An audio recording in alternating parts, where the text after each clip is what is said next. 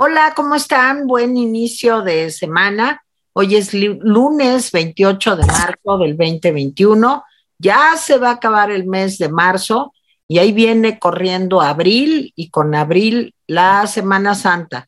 Pero todavía tenemos que seguirle como 12 días más porque hasta el 10 comienza Semana Santa pero no nos vamos a poder ir de vacaciones porque el presidente ya amenaza el día de hoy con que va a dar su décimo octavo informe el 11 de marzo.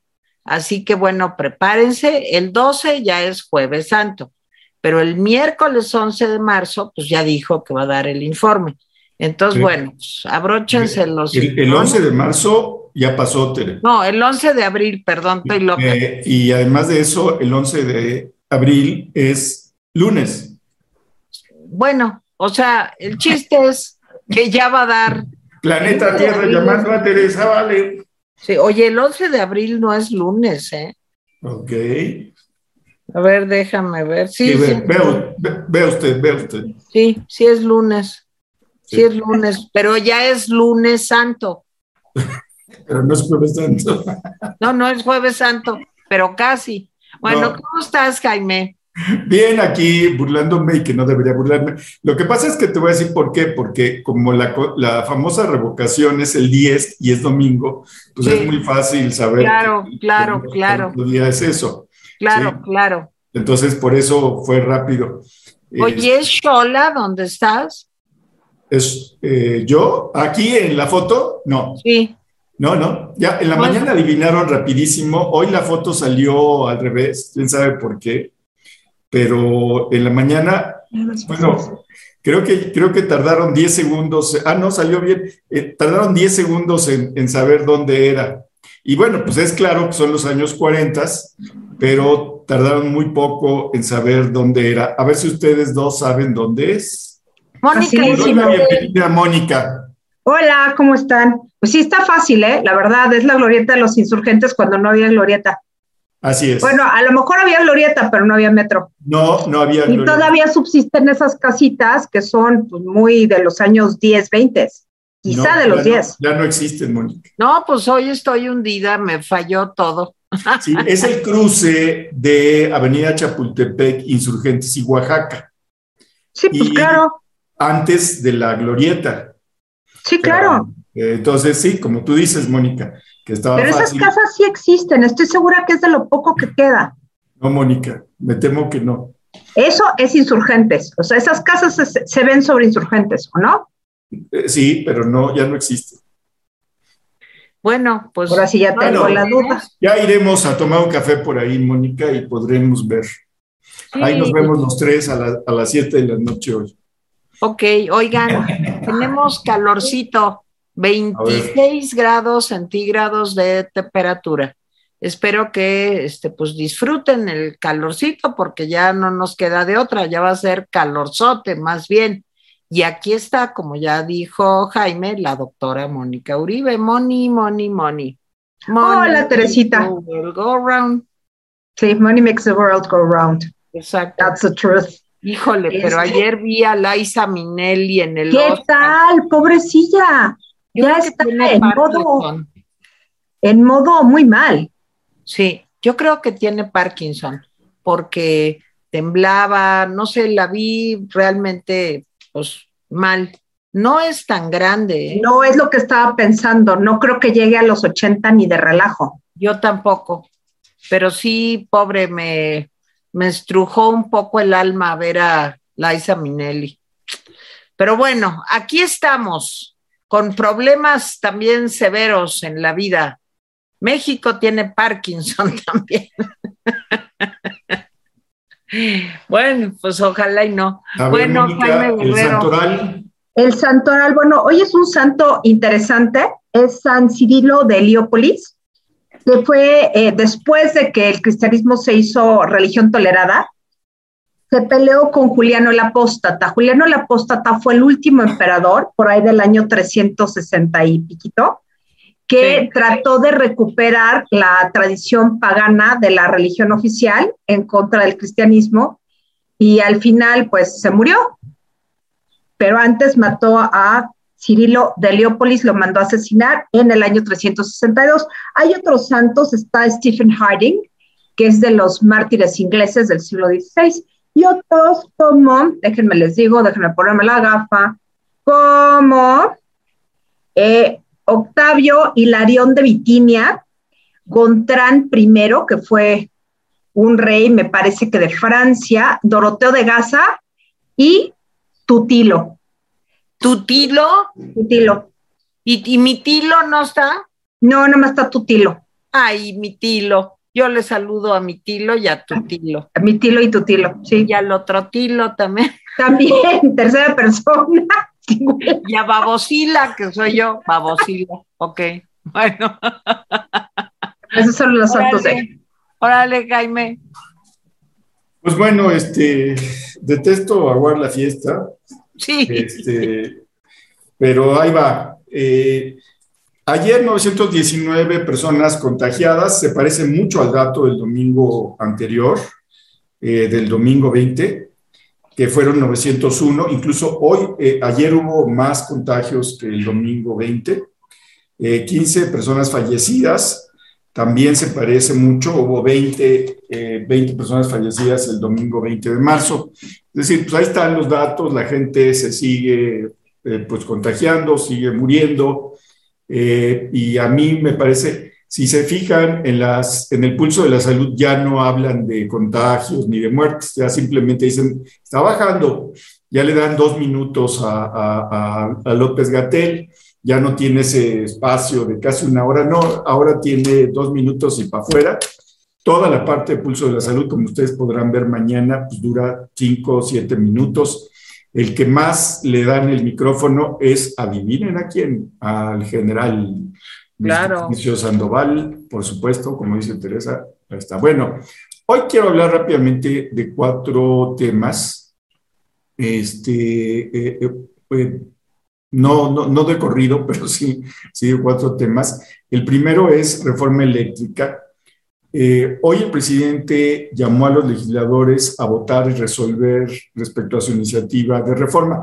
Lo ha estado haciendo desde la semana anterior, la semana anterior ya dijo, y dijo que sí, que si no hay eh, problemas de fondo, pues sí se admitan cambios, pero que no se altere la estructura del texto original.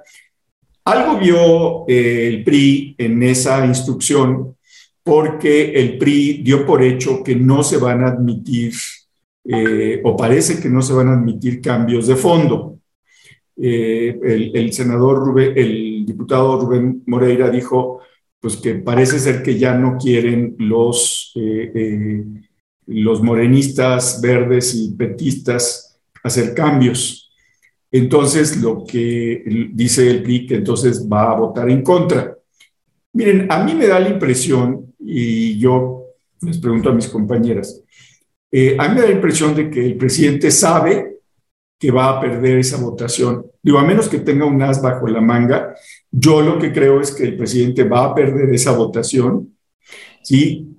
Pero va a usar la derrota como un acicate para las elecciones de junio de las seis elecciones. Iba a decir, no voten por quienes votaron, por los empresarios, por las transnacionales, por las empresas españolas. Yo creo que eso es lo que va a hacer. Eh, por eso está forzando a sus legisladores a que, eh, pues, eh, ya voten la, la, reforma. Le urge además presentar para la segunda parte del año, para la segunda parte de las ahora, sí que de, las sesiones, allá que empiezan en, septiembre, le urge presentar su reforma electoral. Ya para entonces habrán pasado las elecciones y va, va a intentar darle palo al INE. Vamos a ver cómo le va y vamos a ver cómo le va en esta, pero yo sí creo que el presidente ya sabe que va a perder y, que, y creo que en el fondo hasta le conviene porque ya no va a tener broncas con Estados Unidos ni con las españolas pero sí va a utilizar la derrota como un acicate para pegarle a los opositores. Me preocupa porque no veo a los opositores desarrollando un discurso de réplica, los veo pues como esperando a ver qué pasa.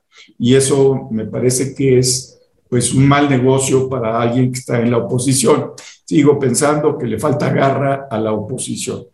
El segundo tema eh, rápido, hemos, hemos dicho aquí que en efecto el presidente está sujetando los precios, está controlando los precios de los combustibles.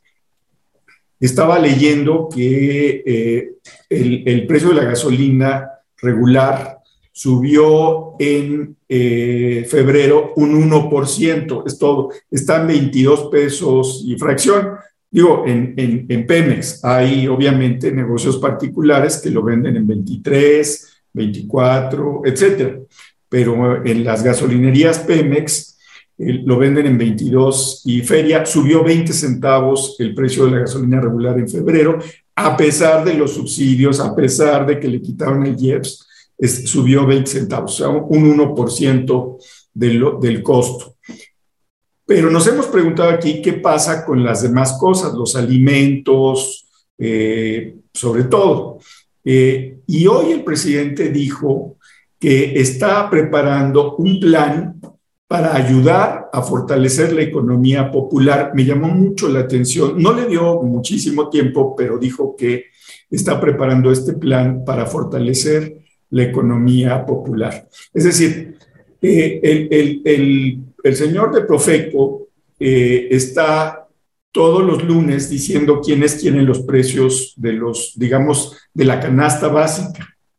Y, siempre, pues, eh, Soriana sale ganadora y siempre las centrales de abasto salen como las más baratas. Soriana es la que más caro da, cosa que es posible, pues es posible.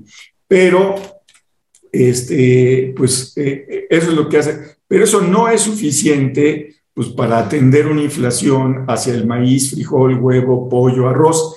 Entonces, el presidente dice que se está preparando un plan. Eh, yo supongo que el plan va a recurrir a viejos, a viejos esquemas que ya conocíamos de antes. Uno de los esquemas es ponerle precios topes a los productos. O sea, el kilo de frijol va a costar esto, el kilo de maíz va a costar esto, el kilo de huevo, etcétera. Yo creo que por ahí va. Pero, ojo, creo que también va a tratar de desarrollar una infraestructura para que pueda pues, pues venderse en algunas tiendas populares, digamos, una, una, un paquete un paquete, una especie de, paquete básico que incluya estos productos, o sea, maíz, frijol, huevo, pollo, arroz, tortillas, en fin, creo que, creo que lo está preparando y creo que ese va a estar subsidiado por el gobierno. No sé cómo se va a vender, pero si se vende eh, pues a todo el mundo, va a estar subsidiando a gente que no necesita el subsidio.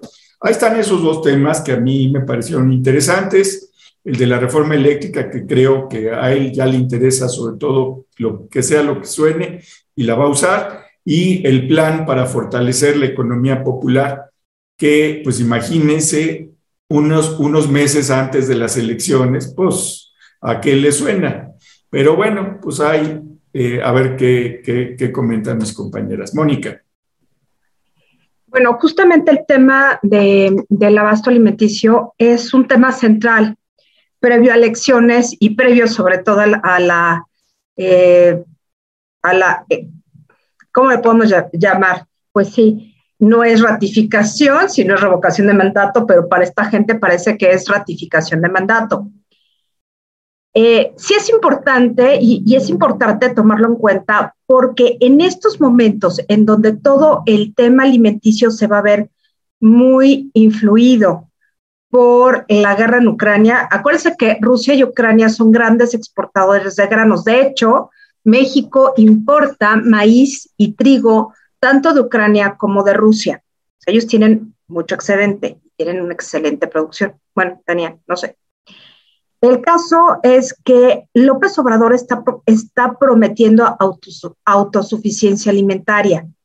Más allá del tema de, de, pues, subsidiar, como bien dice Jaime, pues iba a subsidiar el pollo, pero pues el pollo lo consume todo Dios. Entonces, este, es la canasta popular, no sé, O sea, va más allá de la canasta popular. Entonces, es un subsidio general que, que, bueno, o sea, los subsidios deben ser generales, pero pues deben atender eh, problemas específicos. En fin, eh, ahí es, ahí como que nos damos cuenta de, de, de la diferencia entre el, discurso y las obras, ¿no? El discurso es primero los pobres, pero en realidad muchas de las medidas que ha tomado no favorecen a los pobres, favorecen a las personas de más ingreso, mucho más ingreso. Bueno, este tema es muy preocupante porque no se sabe hasta qué punto, o por lo menos yo no lo tengo muy claro, existe una producción alimenticia en México que podamos intercambiar por otros bienes. Es decir, México produce frutas, pero no produce maíz. Bueno, ¿qué tanto el mercado va a querer esas frutas? No lo tenemos claro, sobre todo por este tema de, pues, de la guerra fría que se está viviendo, bueno, y tan fría, sobre todo con, con todo, todas las cuestiones políticas que están sucediendo en Europa. Y esto me lleva a otro tema que me parece bastante más importante que lo trató en la mañanera, que es el tema de ante la posición belicista de Biden, que no me gusta nada, eh, más que belicista, injerencista. En este sentido, pues sí, como que convalidó el discurso de López Obrador. Esto de decir, con toda la razón del mundo, pero no se dice, que lo que necesita Rusia es deshacerse de Putin, eso lo dijo, lo dijo Biden en, en la reunión en Varsovia, pues es una cosa que genera más estrés en el sistema mundial. Y bueno, es, esta pequeña frase de Biden va a ser leída internamente como que el presidente tiene razón en diversificar sus nexos, no solamente con Estados Unidos y Canadá, sino ese apoyo tácito a Rusia. Ahora, vemos también, y lo hemos visto a lo largo de las últimas semanas, pero no lo tocó en la mañanera pero va a salir el tema, es que finalmente hay una divergencia entre el discurso presidencial, que de alguna manera quiere mantener una cierta relación con Rusia y negar los hechos de Ucrania como, como una intervención, sino más bien como lo, lo planteó el PT en la comisión esta creada la semana pasada del Comité de Amistad México-Rusia, que habría que decir la Comisión de Amistad México con los rusos o con Putin, porque en realidad termina siendo con Putin. Pero bueno, el punto es que la posición de México en Naciones Unidas y a nivel internacional, la posición oficial es de paren el fuego, miren que pues, las sanciones, miren, nos sumamos a las iniciativas con un, un tono un poquito menor para, para no causar este estrés en el presidente, pero al final el, el presidente se lanza a criticar a Estados Unidos y claro, siempre con la coda de, ay, pero nos llevamos muy bien, ¿eh? la relación con Estados Unidos es excelente. Entonces, esto creo que es un juego internacional que México, mm, en lugar de utilizar las herramientas, por ejemplo, este, este comité eh, de diputados de esta Comisión de Amistad México-Rusia podría ser un elemento interesante para la política exterior mexicana si supieran cómo utilizarlo. Pero el problema es que en estos momentos están tratando de, bueno, creo que ya no hay embajador ahorita en Rusia y están tratando de impulsar a un amiguito de, de Gutiérrez Müller como embajador en Rusia, que tiene la más remota idea de la diplomacia, ¿no? Entonces, creo que la actuación de México en temas globales es más importante que hablar del avión, de la revocación de mandato, que, que, realmente es la ratificación de culpar al INE de todo lo que sucede. O sea, el INE, Calderón y Salinas son los culpables de todo lo que sucede en este país. Y la verdad es que no. Este, el torzón que les dio dentro de la cuatro textos fue divertido, que no tiene que ver tampoco con la mañanera. Un poquito sí, pero el torzón que les dio por el Oscar, que le fue dado a la película Coda, y que participara en ella Eugenio Derbez, que aquí entre nos, les voy a decir que fue mi compañero de escuela. Este, todo este tipo de cosas está tratando el presidente de desviar la atención hacia nimiedades cuando lo que está en juego es precisamente con lo que yo empecé y con lo que Jaime terminó de decir la autosuficiencia alimentaria y el subsidio a los alimentos. ¿Va a funcionar? No lo sé, porque puede haber un exceso de demanda y poca oferta de alimentos. Entonces, por más subsidio que se quiera meter a los alimentos, el problema es la elasticidad o inelasticidad de los alimentos. El maíz para un mexicano es inelástico, no hay forma de sustituirlo.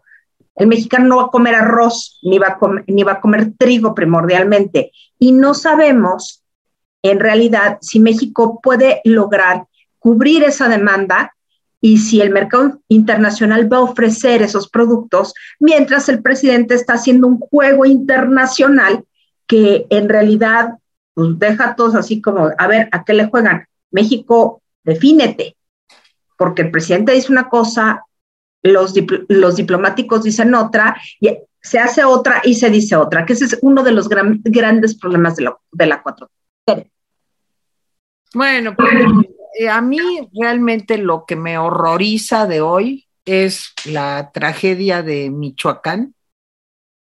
Me parece que es, bueno, 20 personas acribilladas, sí en un palenque clandestino, sí este, un enfrentamiento entre grupos de delincuentes, no me importa, es que realmente vivimos todos los días dando noticias de masacre tras masacre en México. Y por si fuera poco, el día de hoy, no sé si lo vieron, yo vi en algún noticiero, la gente corriendo en Cancún porque hubo una balacera adentro del aeropuerto de Cancún. Digo, vi, las escenas eran terribles, la gente corriendo con las maletas. Sí, sí, sí, sí. A ver, Jaime, aclara de una vez antes de que te dé no me va a dar nada. Pero déjame decirte que no fue una balacera. Se cayó un anuncio, hizo mucho estrépito y la gente salió corriendo.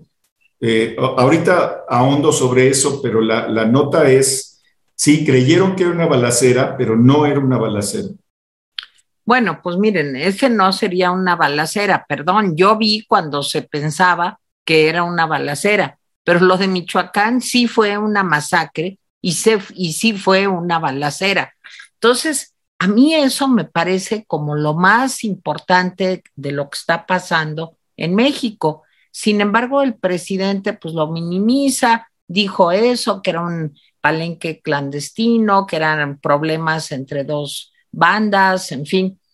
Total que van a mandar, como siempre dicen, a eh, un grupo de investigadores y también al, a la Guardia Nacional para que estén atentos, pero ¿qué tenemos que esperar de veras para que se le ponga la cara seria al problema de las masacres? Me parece algo de veras eh, prioritario para nuestro país. El otro asunto, bueno, pues como siempre, el presidente no podía dejar de atacar a Carlos Loret de Mola, no más que Carlos Loret de Mola por enésima vez desmintió un mensaje en redes sociales que el presidente le dijo que era verdadero, eh, pues lo dijo en la mañanera del día de hoy. Entonces el presidente dice que ese mensaje donde decía que el precio del dólar en 2018 estaba a 22 pesos, y que en diciembre López Obrador entró a la presidencia y volvió a subir a 25 pesos, bueno, pues este, el presidente pues lo exhibió y entonces salió Carlos Loret, eh, pues, eh, o sea, el presidente dijo que toda esta información era falsa, eh, que, que lo que decía Loret de Mola era falso. Y el periodista dijo, el presidente miente otra vez. O sea, eso dijo Loret. Este tuit supuestamente mío, le estoy leyendo, es falso. Ha sido desmentido cien veces, pero él lo cita hoy en la mañanera para calumniarme porque no ha podido explicar cómo se volvió millonario su hijo. Esto dijo el, eh, el, periodista Loret de Mola en su Twitter, pero el presidente ya ven que no pierde oportunidad.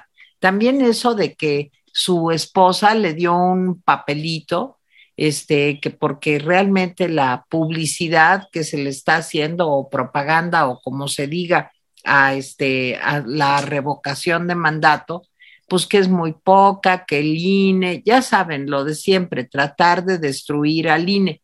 Yo ayer que tuve la oportunidad de salir en la tarde un rato, pues les quiero decir que lo que vi es un chorro de mantas, anuncios por todos lados de que no se vaya López Obrador, que siga siendo el presidente. Propaganda han puesto toda la que les ha dado la gana. Y el presidente, después de ese acuerdo, o no sé cómo se llama, que firmaron en la Cámara de Diputados, diciendo que no es propaganda hablar de la revocación de mandato y que todos los funcionarios y el propio presidente pueden hablar de eso, bueno, pues les quiero decir que pues se dan vuelo todos hablando del asunto. Yo quiero entender de lo que dijo Jaime, no lo quise interrumpir porque siempre dicen que soy interruptora, pero quiero entender de lo que dijo Jaime que va a perder el presidente. Me supongo que hablabas de la reforma eléctrica, Jaime, no de la revocación. Sí, de la reforma eléctrica, claro. Sí. Entonces, bueno, lo aclaro por si alguien se confundió. No decía Jaime que iba a perder en la revocación. En la revocación, bueno, va a ganar con biombos y platillos, como decimos aquí. Pero la reforma eléctrica, pues parece que sí va a tener tope. Pero claro, el presidente lo va a usar a su favor. Y la otra cosa indescriptible de hoy es lo de el avión ya saben ustedes, bueno, ese avión se ha rifado, que ha habido cenas con empresarios. Yo creo que al pobre avión le han sacado, bueno, toda la lana posible del universo, pero que ahora si usted quiere festejar los 15 años de su hija o si una empresa quiere llevar a los trabajadores a que den la vuelta en algún lugar, en fin, pues que ahí está el avión lo va a manejar la renta del avión o el alquile del avión la empresa Omame, así se llama, no le puse yo Omame, se llama Omame, la empresa es Olmeca Maya Mexica y es la empresa pues del ejército, claro, y se llama Omame. Híjole, ¿no le hubieran podido poner de otro modo? A lo mejor Olmeca Mexica Maya para que sea Omema, Omema, porque Omame sí está medio cañón el nombre de la empresa. Bueno, y que ahora pues que se va a rentar, que porque eh, tienen a más pocos asientos y que volverlo con más asientos saldría muy caro. Yo no sé hasta dónde van a llegar con el avión, de veras. O si habrá alguien tan loco, pues que quiera hacer los 15 años de su hija en el avión y pagarles además. Pero ya lo del avión es una burla, es algo, digo, eso siquiera no cuesta vidas, pero todo lo demás cuesta vidas. Jaime. Bueno, aquí estoy. Lo que pasa, Tere, es que la ventaja de ese nombre es que ya tiene canción. ¿Tú te acuerdas de Oh mame? Oh mame, mame, así, pues es esa la canción de la empresa del, del ejército. Esa canción no me la sé. Oh, claro que sí te la sabes. Una canción, Mónica sí, porque ya, ya me sacó la lengua y me hizo, me hizo ojos. Pero bueno, y me está haciendo gestos. Mami, me está haciendo gestos, Mónica. Bueno, a ver, lo de lo de Sinapecuaro, allá la masacre que, a la que se refería Teresa.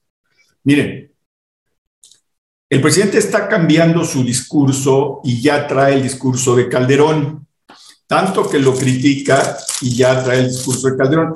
Una de las cosas que menos me gustaba de Calderón, de las muchas, era que siempre hablaba cuando había estas masacres, siempre decía, es que son enfrentamientos porque estamos avanzando. Híjole, pues qué manera tan sangrienta de avanzar. Y la verdad es que, pues, era muy costoso en vidas.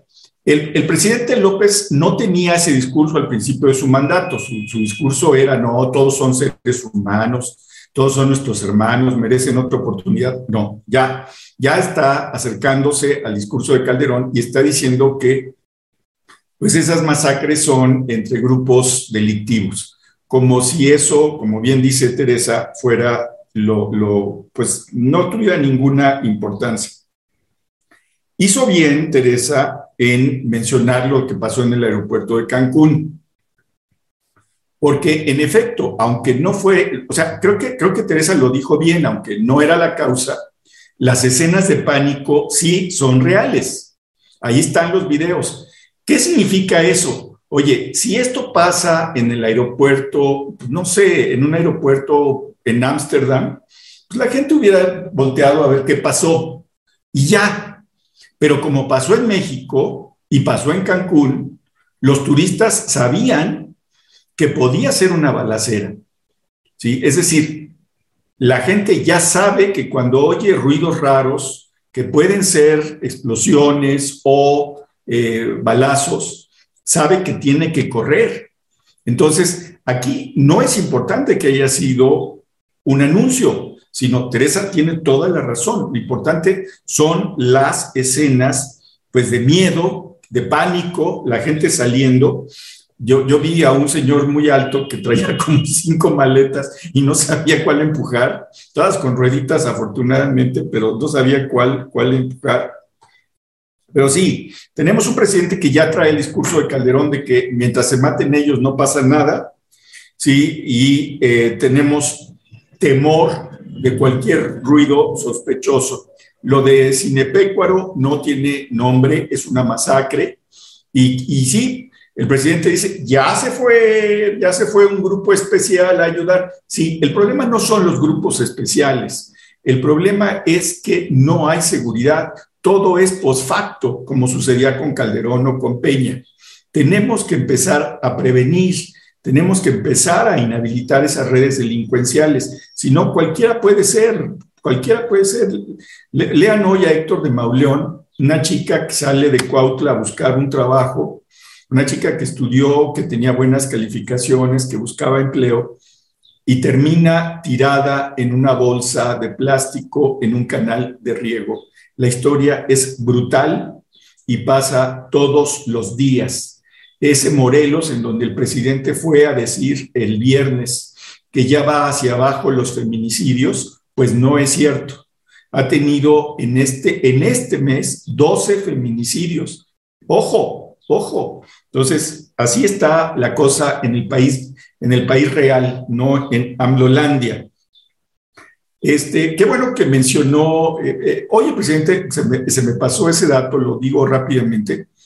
Eh, cuando habló del, plan para que no se, para, para no, que no se afecte la economía popular, habló de la autosuficiencia alimentaria. Y entonces me acordé del SAM, no del tío SAM, sino del sistema alimentario mexicano. ¿sí? Ese sistema alimentario mexicano que impulsó otro López Portillo, ¿sí? consistía en lograr la autosuficiencia en maíz y frijol. Y déjenme decirles que el plan resultó muy costoso y les voy a decir por qué México no es un país agrícola, no es un país con vocación agrícola. Tenemos montañas y montañas y cuando se terminan las montañas hay más montañas y ahora sí cuando se terminan hay un desierto y cuando se termina el desierto hay mar pero hay muy pocas superficies cultivables en México. Entonces, ese programa de sistema alimentario mexicano costó muchísimo. Una hectárea de, maíz, por ejemplo, costaba hasta seis veces lo que costaba si traer la tonelada de maíz de, de la cualquier parte del mundo. O sea, la que ustedes quieran, o sea, la más lejana costaba más barata que producir la tonelada de maíz en este país. Claro, puede ser estratégico, los japoneses hacen eso, los japoneses dicen vamos a lograr la autosuficiencia en arroz al costo que sea, se vale, pero eso tiene un costo. Y en el caso de México, yo no sé si México está preparado para acabar con todos los demás cultivos, ¿sí? porque también el sistema alimentario mexicano tuvo eso se quitaron cultivos de, otra naturaleza y se empezó a, sembrar maíz y frijol a un costo carísimo y a un costo medioambiental muy alto. Ese, ese fue, sí, claro, se tuvieron cosechas récord porque hasta en los caminos había maíz y frijol, estoy, estoy exagerando, pero casi. sí, pero el costo no era sostenible a menos que haya una decisión de país de que cualquier sea el costo, podamos eh, ser autosuficientes. México difícilmente puede, con una población de 130 millones, ser autosuficiente en maíz y frijol. Difícilmente, para no hablar de los otros productos, arroz. Miren, tenemos una sequía brutal en el, en el norte del país. ¿De dónde va a salir agua? ¿De dónde va a salir agua suficiente para ser autosuficientes en arroz? Lo que va a pasar es que el presidente va a empezar a importar, o sea, ese es lo que yo creo que es el plan, va a importar maíz, va a importar frijol, va a importar eh, pollo, huevo y eh, ¿cuál era la otra que, iba, que decía? Bueno, va a importar esos productos y los va a hacer una especie de paquete amigo para que no te cueste. Pero como decía Mónica y, decía yo antes, va a beneficiar a quienes no necesitan esos subsidios, a menos que haya una cadena en donde, por ejemplo, los que reciben algún tipo de apoyo reciban esta canasta básica. Pero bueno, y ya rápidamente toco mi último tema, que es el avión presidencial. Yo creo que el presidente está encontrando su verdadera vocación, organizar bautizos, bodas, 15 años, debería dedicarse a eso. Este, hay un fiestabús, no sé si Mónica conozca el fiestabús. Sí, me, consta que Teresa sí conoce el fiestabús, no porque sea fiestera, sino porque hubo una cosa parecida que se, hizo en su campaña pero pues va a ser el, fiesta avión, ¿no? O sea, se va a rentar para bacanales, orgías, 15 años, bautizos, bodas. Este, miren, lo que pasa es, dice, dice Teresa que le ha sacado lo que puedan al avión. Pues ya han sacado lo que pueden, pero ahí les va. No es suficiente. O sea, el costo de tener ese avión no va a salir con las rentas, no va a salir con las rentas. Ese avión, el presidente lo mejor que puede hacer es usarlo. ¿sí? Y no lo va a usar. Entonces, a ver quién lo renta, pues para una boda de, de 100 personas, este, pues ya sea en tierra o en, o en aire. Pero hoy sí, el presidente llegó a un ridículo. Y ya que estamos hablando de, avión presidencial, les notifico que Gabriela está haciendo, mientras hablamos, una encuesta en YouTube para saber si están de acuerdo que el avión presidencial se utilice para fiestas eh, eh, como bautizos, 15 años, bodas, bacanales, orgías, etcétera. Así que voten, por favor. Y ya con esto termino. Mónica.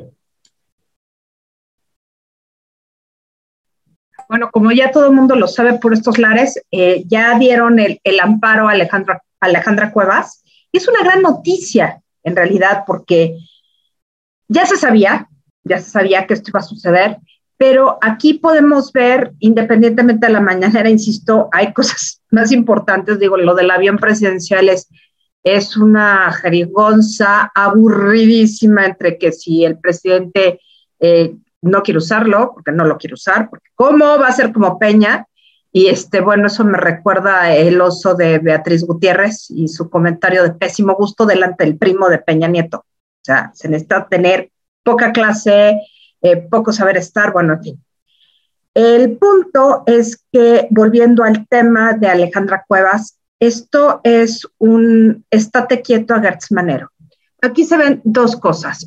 se hubiera podido pensar que los alfiles del presidente hubieran tratado de defender a Gertz Manero en alguna forma, pero que hubieran sido, pues no sé, este, por lo menos Loretta Alf, que es un alfil total del presidente y, las otras dos ministras, bueno, hubiera sido esperable que hubieran votado en contra, en contra de, esta, de esta solución del, del ministro Gutiérrez Ortiz Mena, pero votaron por unanimidad la salida de esta señora, lo cual es muy bueno. Ella y su madre van a estar tranquilas. Digo, dos personas mayores que, que realmente no tienen no tienen de qué se les acuse. O sea, finalmente el hermano de Gertz Manero ya estaba muy mal y al final él, Alejandro Gertz Manero, se lo llevó y murió pues sin su mujer, con la que vivió 50 años este pobre señor, y, este, y además le quitaron la pensión a esta señora, la pensión que le habían dejado.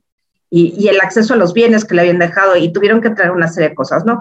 Eh, la utilización de poder de este hombre, de este, bueno, fiscal general, ya no es procurador, va en contra de cualquier interés político y en contra del interés político presidencial. ¿Qué es lo que necesitaría López Obrador? Bueno, que, que toda su corte política, toda esta gente la que llevó el poder, se comportaran moralmente la altura y no lo han hecho, ni ética ni moralmente. Ahí tenemos este, el uso de Gertz Manero de todas las instituciones de, del Estado para hacer sus venganzas personales, el caso de Herbes y el caso de Laura Cuevas, más lo que se, lo que se acumula esta semana.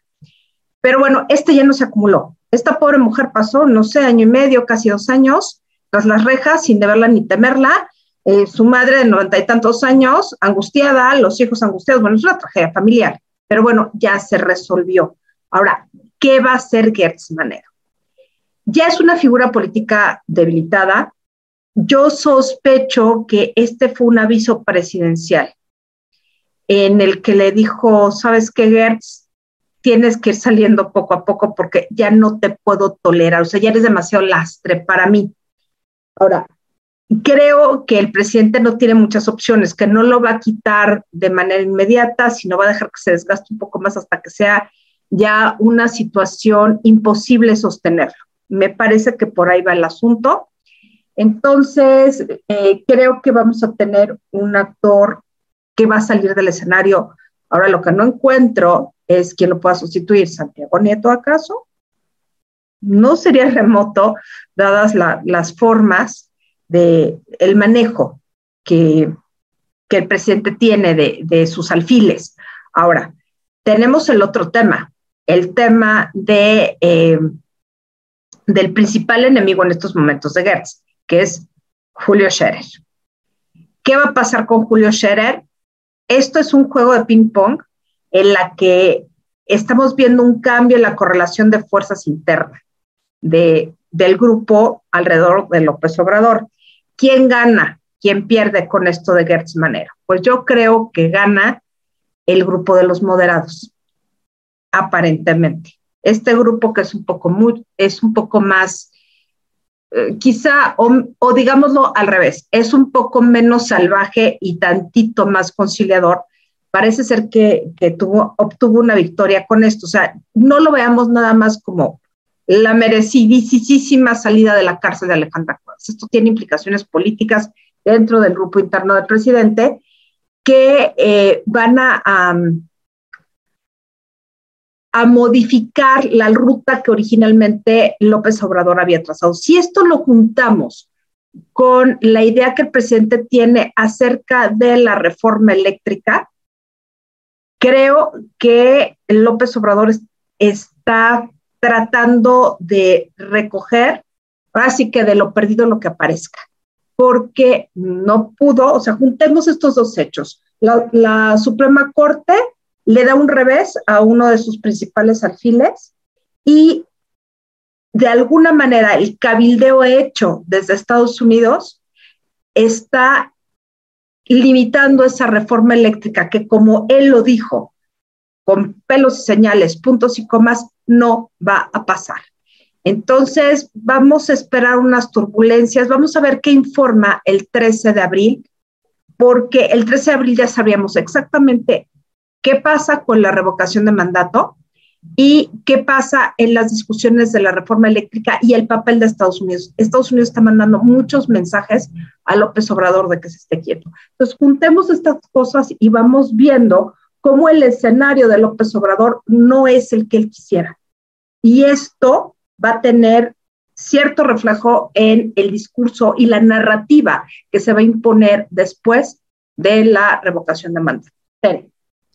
Oigan, yo primero quisiera preguntarles a mis compañeros, porque a lo mejor me equivoqué para variar, este, yo no sé si el informe va a ser el 11 o el 12, porque en algunos medios dicen que va a ser el 11 de abril y en otros medios dicen que va a ser el martes 12 de abril. No lo sé, vamos a checarlo para que no los desinforme más que de costumbre. Admiro a Mónica Uribe por muchas cosas, pero ahorita sí, Moni, se me hace que sí te aventaste unas cosas muy fuertes. ¿Cómo puedes predecir la conducta de este hombre que a lo mejor hace esto y que a lo mejor quita al otro y pone? Eso es desde un pensamiento lógico, digamos, e inteligente, que puedes especular qué va a hacer esta persona. Pero yo ya no me atrevo a decir qué puede hacer después de lo del avión. O sea, yo, no sé de veras qué, qué, capacidad tiene el presidente para superarse a sí mismo.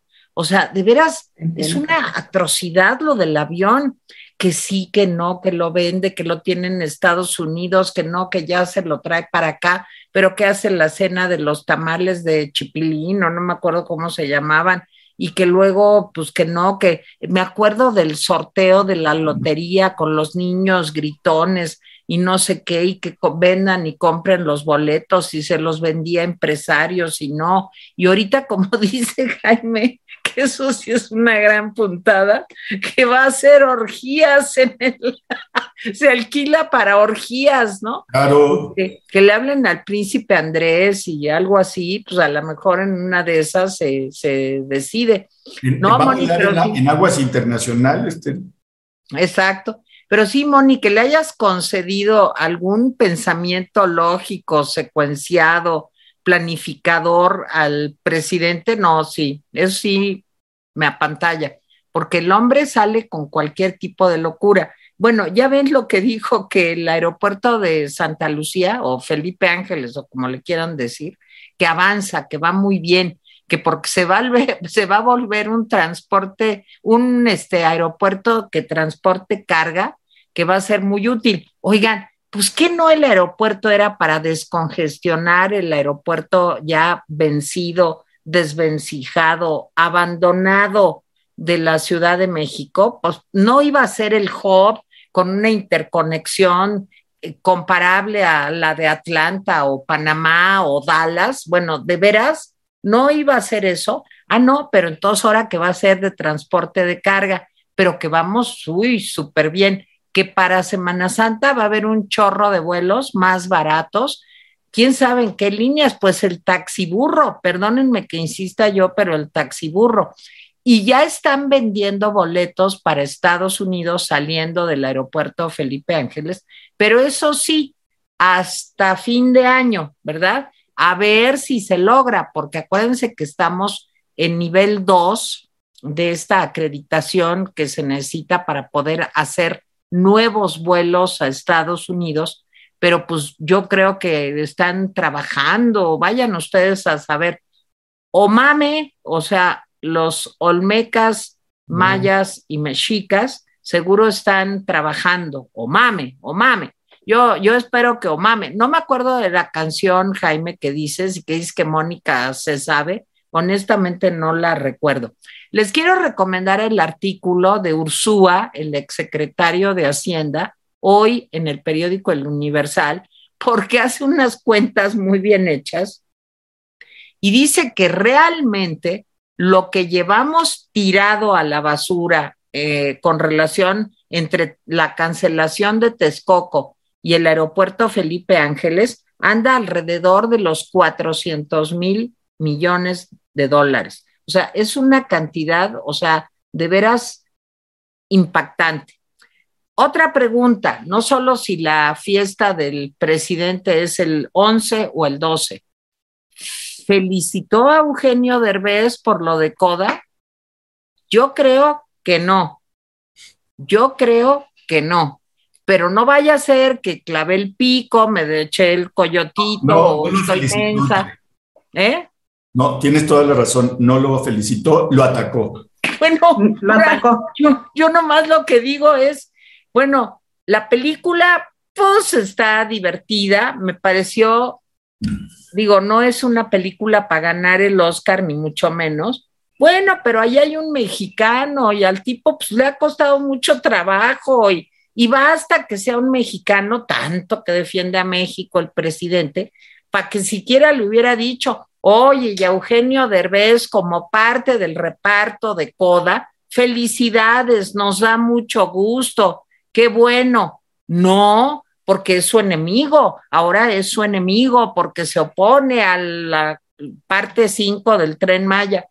Bueno, realmente me parece de una pequeñez, de una falta de, no sé, de, pues, de dignidad del presidente, tener el buen gusto, las la buena educación que le falta, pues para felicitar al Eugenio Derbez, pues ahí estaba trepadito, ahí estaba junto con este, pues, todos los ganadores. Pero bueno, se ve que las cosas absurdas están de moda en la vida. Ya me voy yo también mandándole mi sentido reconocimiento a Soriana. Se ve que les choca, le choca a Soriana porque es español o la familia o el nombre o no sé qué le pasa al presidente, pero Soriana es el peor. Miren, en mis épocas, en la revista del consumidor, salía quién es quién en los precios. No hace tanto, ¿eh? hace 10 años o 20. ¿Y saben cómo le hacían? Hacían comparativos por productos y decían, si usted se quiere comprar un refrigerador, vaya a tal tienda, porque en esta cuesta tanto, en esta cuesta tanto. Que todo Soriana sea lo más caro. Yo ni conozco a los de Soriana, ni nos pagan nada como nadie, ni nada, pero oye, la trae con Soriana, es tiro por viaje. Yo creo que los odia por ser españoles o de antecedentes españoles o antepasados o vaya usted a saber. Y bueno, les decía yo que el mundo está loco, porque ayer que yo vi este, con mi hijo y su esposa el, el Oscar, que me pareció uno de los peores Oscars en la historia de la vida humana del Oscar, bueno, que el Will Smith se levante y le dé un trancazo a Chris Rock.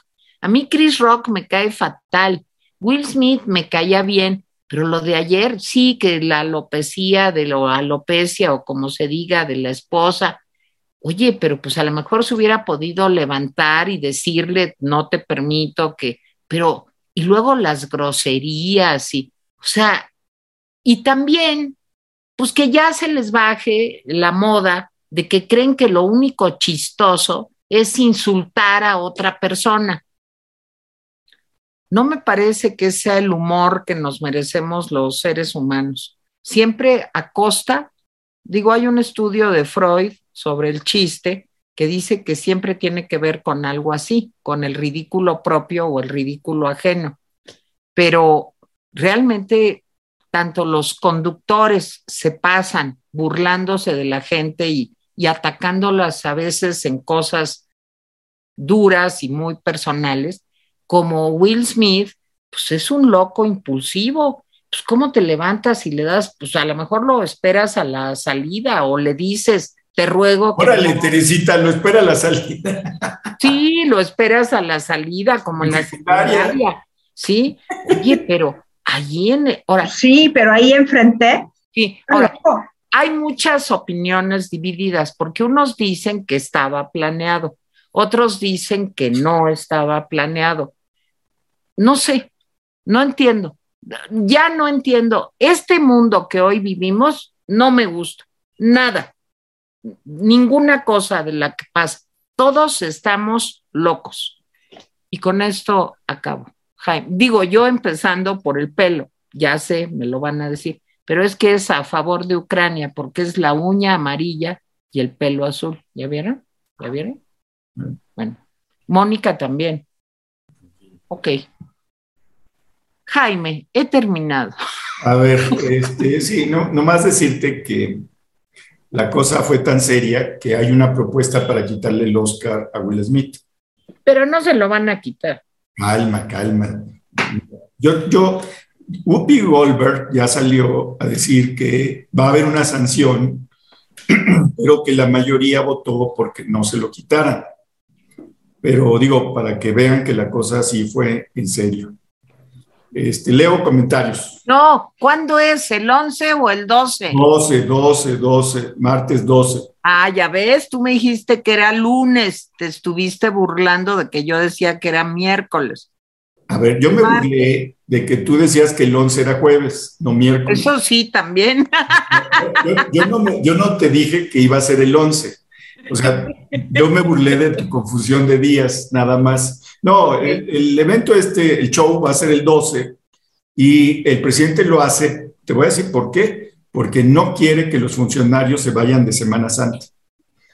no quiere que en plena época de eh, pues elecciones se vayan de Semana Santa. Y, es como todos los jefes, ¿no? Los jefes eh, amargados, ¿sí? Si él no va a tener vacaciones, ¿tú por qué vas a tener vacaciones? Así es. Entonces, esa es la lógica del de, eh, señor López. En fin, y creo que así está su lógica. Y no, pues yo no, yo no, yo sabía que no iba a felicitar a Derbez hoy. A lo mejor hoy le dice su esposa en la noche, oye, tienes que decir algo con, con Derbez. Y seguramente puede decir, miren, ya ven que Derbez es buen actor, pero no tiene ni idea de lo que es el, el tren, el tren Maya. Pero bueno, algo así va a terminar diciendo. Hoy no era su generosidad, no alcanzaba para eso. Es un hombre pequeño, en efecto. Leo comentarios. Esencias de mujer, no es posible que nos califiquemos de demócratas y no participemos en la consulta de revocación de mandato, dice López La, y hay una ratita orador. Este, Algo así va a terminar diciendo, hoy no. Eh, Irma López dice, Laisa Minelli tiene encefalitis, no Parkinson. Híjole. Qué feo. Pues, está fuerte. Pues pobrecita. Sí, pues sí está peor, ¿no? Sí, está muy feo. Rosalba Balbola, me tocó una gasolinera de Pemex en el paradero de Matehuala, Saltillo, en 25 pesos el litro. Pues sí, las, las hay. Héctor B., la mentalidad del aldeano que llegó a la presidencia, que se rente la presidencia para bodas sin 15 años, indignación del día y tres años más de ridiculeces, ocurrencias y travesuras peligrosas. Eh, Eugenia Gutiérrez, ¿qué opinas sobre el dicho de Macron? Supongo que es el que le baje Biden si es ese, estoy totalmente de acuerdo. Yo también estoy de acuerdo. Yo también. Eh, porque sí se pasó, se pasó. E, eso de estar jugando a que derroquen a, Putin. ¿Cómo? Es, es injerencista. Un hombre que está acorralado y que además tiene en sus manitas los controles nucleares. Entonces, insisto, por razones de política interna, Biden está jalándole las barbas al oso. Yo no sé si los osos tienen barba, pero... No, no tienen. Entonces está jalando otra cosa. Los bigotitos sí tienen. Yo nunca he visto un oso tan cerca. No, sí tienen bigotitos. Sí, claro. mira, la especialista en osos es Gabriela Guerrero, porque cuando era niña tenía como 20 ositos de peluche. Pero bueno, este... no, yo soy la especialista en osos por los osos que hago. Eso sí, pero tus osos no tienen bigotes, ¿verdad? También, también. No, sí, siempre tienen bigotitos, claro. Bueno, Arcángel los 10, Putin teme que se meta la OTAN en Ucrania. Pueden poner misiles que lleguen a Moscú en cuatro minutos. Tiene razón. Bueno, dijo que no tiene razón, pero bueno. Eh, Camila Blanes, eso explica, pero no justifica.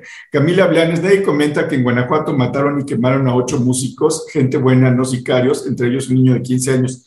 Eso fue terrible, terrible, terrible. Madre mía y lo comentaron, no recuerdo cómo eh, se llamaba el grupo, tenía un nombre chistoso, fue espantoso, eh, me lo comentó mi esposa, me dijo, oye, ¿será cierto esto? Porque es muy horrible. Y lo vimos y sí, y sí estaba en los medios, por supuesto que estaba en los periódicos, yo no sé si en los noticieros de televisión, porque no veo televisión, eh, pero sí, en los periódicos sí estaba, el grupo lo mataron. En fin, y yo no sé, yo no sé, porque hay muchos músicos que están adscritos a cárteles. Eso es un fenómeno que se ha estudiado bien y hay grupos que le hacen corridos y canciones a, ciertos este, personajes de, los cárteles y nada más que cuando se encuentran a gente de los otros cárteles, pues les va como en feria. No es, es el mecenazgo, es un fenómeno de mecenazgo. No estoy diciendo que este sea el caso y aunque fuera, no justifica, es atroz que hayan asesinado a un grupo de músicos. Es atroz.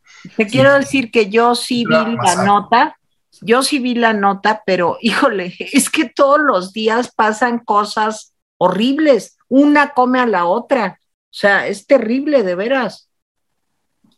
Sí. Bueno, Julio Pulido dice, 11 votos a favor de la propuesta del ministro Gutiérrez Ortiz Mena, sale libre Alejandra, por fin se hace justicia. Pues un poco tarde, Julio. O sea, se podrían haber ahorrado pues un año y medio o más de cárcel, porque la verdad es que cuando la justicia es tardía, no es sí. Sí, o sea, ese es mi personal punto de vista. O sea, se le reintegra un poco. Ahora, lo interesante de, de la sentencia es que dice que como se violaron los derechos humanos, ¿sí? esto puede obligar al Estado ¿sí? a una eh, pues compensación Vamos a ver, esto es muy interesante. Eh, eh, en México no se acostumbra a esto, en Estados Unidos sí. Si te meten a la cárcel un número determinado de años y luego te das cuenta que fue por un error policíaco, todo, tú puedes demandar a la policía, al Estado, al condado y te tienen que dar billete. Entonces, Oye, y a ver si esto hace que lo de Rosario también se componga. Claro, porque es antecedente. Pues, oye. Pues es antecedente jurisprudencial, claro. Pues yo creo que no, pero digo, lástima, ¿eh? Desgraciadamente. Sandra Martínez, dos años sin dar medicamentos para Parkinson, el IMSS, mi hermana sufre ese padecimiento. Híjole, Sandra, es horrible el Parkinson sin medicamento. Sí. Bueno, incluso con medicamento, pero eh, esto que están haciendo de, de escasear las medicinas no, no tiene nombre, de verdad. Es de las cosas más viles que ha hecho la 4T. Y mira que ha hecho cosas. Eddie Acoscor, me informo de las dos partes opositores y simpatizantes porque quiero dar mi voto bien, pero honestamente solo veo que critican y desprecias hacia el presidente cuando él lo he visto dar informes día. Pues está bien, Eddie, si tú crees que dar informes día a día, bueno, está bien. Aida Reyes, lo que mencionó el presidente con respecto al avión es una cortina de humo para distraer lo que pasa en el país, economía, violencia, medicamentos, educación, casa gris, etcétera. Maribel Pineda, puro distractor para no comentar que ustedes ya no sacó de la ayuda y solo la recibirá CR, República Dominicana y Panamá. Eh, Costa Rica, República Dominicana y Panamá. Se refiere a la ayuda de Estados Unidos, ¿no? No, no sé. No entiendo. Sí, me imagino que sí, que México, México ya no tiene posibilidad de entrar a ciertos apoyos que le pueden dar a Centroamérica. Y este, la vaca, al final de cuentas, seguimos pagando ese avión y depiló los costos de su frustrada, terminal. Claro, claro, claro. Pero va a haber bacanales en el avión. El príncipe Andrés, ¿para qué lo quiere si para eso tiene los yates de la reina? Ay, pobre reina. Pobre pobrecita, que ya está, ya, está, muy malucha. en un avión en aguas internacionales no es lo mismo, te da más caché. El avión que el yate, no, yo creo que te da más, más caché el yate, ¿no? o sea, que tú digas, hicimos una orgía a, a 10 mil metros sobre el nivel del mar en el Pacífico, en el avión presidencial. Oye, ¿qué taco te puedes dar? Rodríguez Marina se lo irá a inventar a sus amigos narcos, porque realmente, ¿quién puede pagar un avión así? No se supone que por eso él no lo usa. No, el mal gusto, olvídense que quién lo pueda pagar, porque aunque haya gente que tenga dinero, eso de que corras las invitaciones para que tu hija o hijo se case en el avión presidencial, híjole, no te la vas a... No, qué vulgaridad. Sí, no, no, no. Este, Álvaro Guerra Nava es un distractor número uno, pero ni eso nos desvía de exigirle que nos diga cuánto gana José Ramón López Beltrán. Esther Maranti, rapidines, a un vecino le pidieron que si le dejaban pegar una propaganda de Obrador en su carro y él les dijo que no, entonces le ofreció una silla de ruedas para su mamá y dijo que sí, pues sí. Pues sí. Leticia Solís, hola, me llamaron a Mitel para hacerle propaganda al INEPTO. ¿Dónde puedo hacer el reporte? En, en la línea del INE. El INE tiene una línea, ahí se puede hacer el reporte. Eloisa Yakov, conociéndolo, ¿quién lo va a querer rentar? A los dos que han hecho bodas fastuosas los dejó sin trabajo y a los de fuera no los van a dejar en paz. Eh, Ana Laura Bedoya, si don Jaime acá en Morelos todas las personas conscientes estamos con el temor de que nuestras hijas e hijos salgan y ya no vuelvan, yo creo que en realidad en todo México estamos así. Ana Laura, tienes toda la razón, toda, toda la razón. Sí, todos los días ser padre de hijas o hijos es algo muy fuerte. Eh, Brasil Aloar, creo que lo del avión es para salirse del tema más importante de la matanza en, Michoacán, el relajo en Cancún, lo de la selva, no caigamos en, sus tontejadas del peje. Eh, Javier Salinas, y mientras el fuego consume las reservas forestales de Nuevo León y Tamaulipas, López envía más soldados, pero a talar la selva de Quintana Roo para su tren Maya. Eh, José Domínguez, entiendo la encuesta, pero la pregunta en cualquier otro país o en otra época parecería de locos. Es surrealista, pues sí. Eh, Alejo Bernaldez tardará 30 años en que se certifique el Chaifa y antes no podrá abrir nuevos destinos. Jesús Robles, por fin la Suprema Corte de Justicia otorgó el amparo a Laura Morán. José Domínguez, ya le otorgaron a los familiares políticos de, de, Gertz el amparo liso y llano por parte de la Suprema. Ahora investigar a Gertz, como dice el doble K, ¿quién pompó tantos bienes? Ya estoy terminando. Eh, Carlos López, ¿qué decepción ahora están de acuerdo con la masacre de Ucrania? ¿Qué quieren? ¿Que actúe como Chamberlain? Ya sabemos los resultados, se están achairando. Oigan, bueno, yo, no sé si nos lo dicen nosotros o a quién se lo dice. Pues yo este, creo. Yo no estoy de acuerdo con la masacre de Ucrania, pero tampoco es como para que Biden diga es que tienen que sacarlo, eso es injerencia en pues, lo que los rusos quieran. Y los rusos están divididos hay que reconocer, o sea, si alguien ha sido duro con la oposición, ha sido Putin. Pregúntale a Navalny, que ya tiene nueve años en, para estar en la cárcel. después de que, lo, intentó matar. lo matan envenenándolo Putin. O sea, Pero en fin, no, de Carlos, yo creo que estás entendiendo mal. Nunca hemos estado a favor de. A favor de la invasión de Ucrania, ni para nada. Hay una explicación eh, geopolítica, por supuesto. Esa es una explicación pero las explicaciones analíticas y lógicas no justifican las masacres, ¿eh? no las justifican, solamente que vale la pena hacerlas para tener claridad de por qué ocurre, para que no andemos diciendo que un día amaneció loco Putin, ¿no? Hay una lógica. Hay una lógica. Terrible, pero una lógica.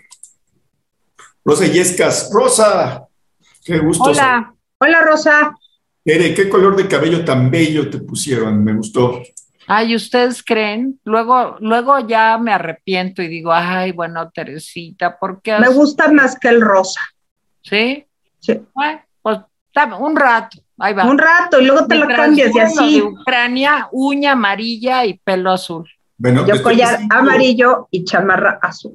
Perfecto. Estoy a cinco de terminar. Berna González, la señora Cuevas debería demandar a Gers Mañero Oye, no, a ver, yo aquí, permíteme, sí. Me parece que de veras lo que han humillado a esta mujer es algo también lamentable. ¿eh? Me parece triste lo que están haciendo con ella. Que no, que los otros no aceptan las disculpas. Y, ah, pero es otra cueva, Tere. Ah, pero yo estoy hablando de la alcaldesa. La alcaldesa. Sí.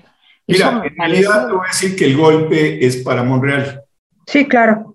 Sí, no es ella el objetivo final. Alfonso es un acá, Morrel.